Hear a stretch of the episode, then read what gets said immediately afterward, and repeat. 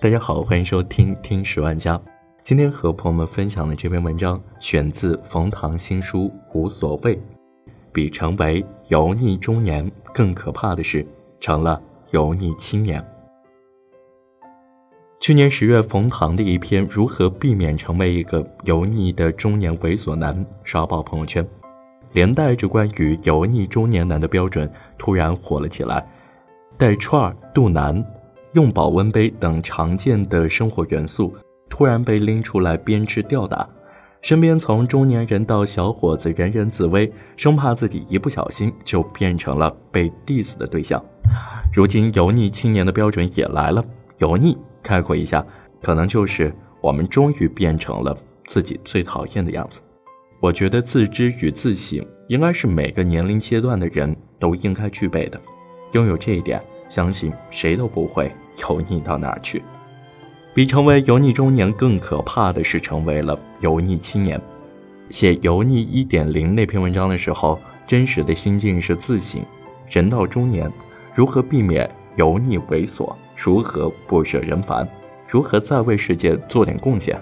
其实，不仅中年，其他年纪的男人也不比我们这些中年男不油腻多少。中年油腻有些无奈，青年油腻有些可悲。我这些年行走江湖，眼观六路，也看到了不少油腻青年男的行迹表现。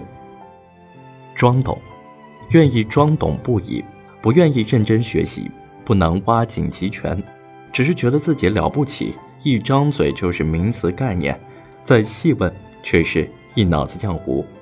热衷谈论国际时政，细问。当今的美国总统的名字都说不全，热衷谈论投资理财，细问连回报率为何物都说不清。暂时装懂有快感，一直装下去啊，就会在最好的年纪错过真正可以牛的机会。多学习，多研究，对真正热爱之事真正投入精力。着急，只记得成名趁早。不记得浮水之机也不厚，其覆大舟也无力。总以为水小舟大，其实是没有见过大江大海。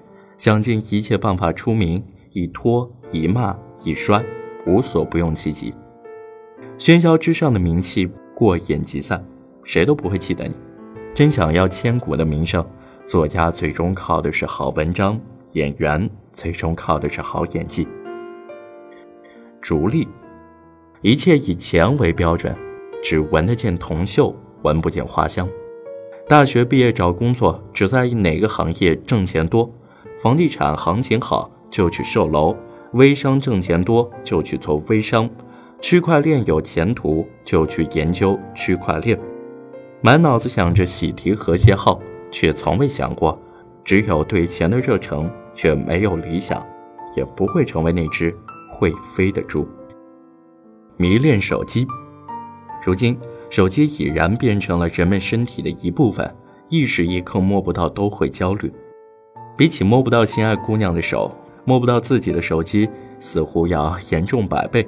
喜欢的人只活在手机里，隔着屏幕点个赞、送个花，就妄想能得到女神垂青。事实上，根本不知道女神的真名真姓真三维。不靠谱。容易放鸽子，工作没有时间表，赴约随时随地看星星，不理解一个泡沫一根钉，不明白口齿当作金，不认可君子一言驷马难追，以为一时是一世，混过一时是一时，将来总有一天你会明白，困境死境，都是自己曾经立过又放倒的目标。不敢真，酒足饭饱。年轻人爱玩真心话大冒险，可大多人既不敢大冒险，也不敢真心话。对爱的人不敢说爱，对不爽的事不敢说不，不敢承认自己的处境，不敢承认失败，然后从头再来。时过境迁，回过头来要拿真心对世界的时候，大抵已经找不到心在哪儿了。事实上，说句真话，你会死吗？承认你毫无天分，你会死吗？假佛系，人性里其实都有神性和兽性，从来正确，从来道德，从来不越雷池一步，从来不为少数派鼓掌，在哪里跌倒就在哪里躺下，想着爬起来就有可能再跌倒，太没面儿。你就不厌倦自己吗？身体灵魂长时间躺在床上，假装自己无欲无求，其实是懒得追求，到最后啊，落得连床都鄙视你。审美差，古人对于美的认知极其多元，环肥燕瘦都是美人儿。现在打开那些视频直播看一看，所有的女神鼻子、眼睛、嘴巴一模一样。原来担心会跟品味不好的人撞衫，如今担心会和审美不好的人。撞了脸，不要脸，出门只抓头发不洗脸，头顶还没像中年人那般发光，脸上却常年泛着油光。所谓相由心生，脸上的油光其实就是心里的油渣。来不及了解你的人，直接会被这一脸的油挡了回去。也许正因为他，一不小心就错过了人生中最美好的时刻。好了，这就是今天的节目。关于冯唐提出的油腻青年，你对上了哪一点呢？或者你想反驳他的话，欢迎在评论区留言发表你的看法，也欢迎扫描屏幕下方的二维码进群和我们聊聊吧。感谢你的收听，我们下期再见。